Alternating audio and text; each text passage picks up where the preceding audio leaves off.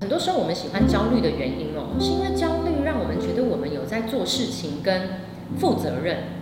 因为你知道吗？大多数你焦虑的事情是比较容易是我们无法控制的，比如说经济的大环境，别人要怎么对待我们，家人朋友一些可能你觉得很失控的行为，其实这些事情都是你无法控制的。那你什么都不能做的时候，人会有点觉得，呃，那我怎么办呢？那焦虑就会好像是以一个小帮手的态度冒出来说，哎，我来帮你哦。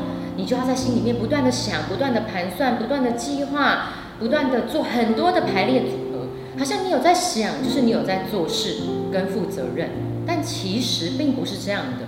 别忘了，在你什么都没做的时候，上帝仍然在工作啊！上帝是不偷懒睡觉的，他仍然在保护你。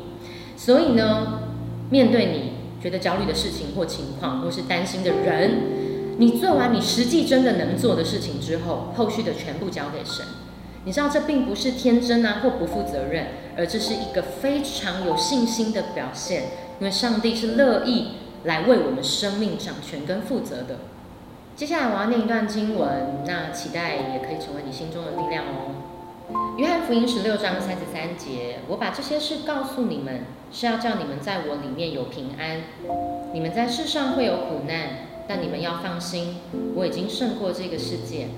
亲爱的天父，如果我们当中有人现在他停不下自己的思绪，他无法克制的一直在重播、重播很多的想法。耶稣，你是叫风浪都平息的神，是吧？你是带给我们平安的神。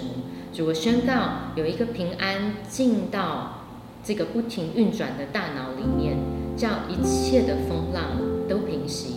虽然世上有苦难，主，但你已经胜过世界。耶稣，谢谢你，祝福我们今天每一个人接下来的生活，主充满你的同在。这样祷告，奉你得胜的名。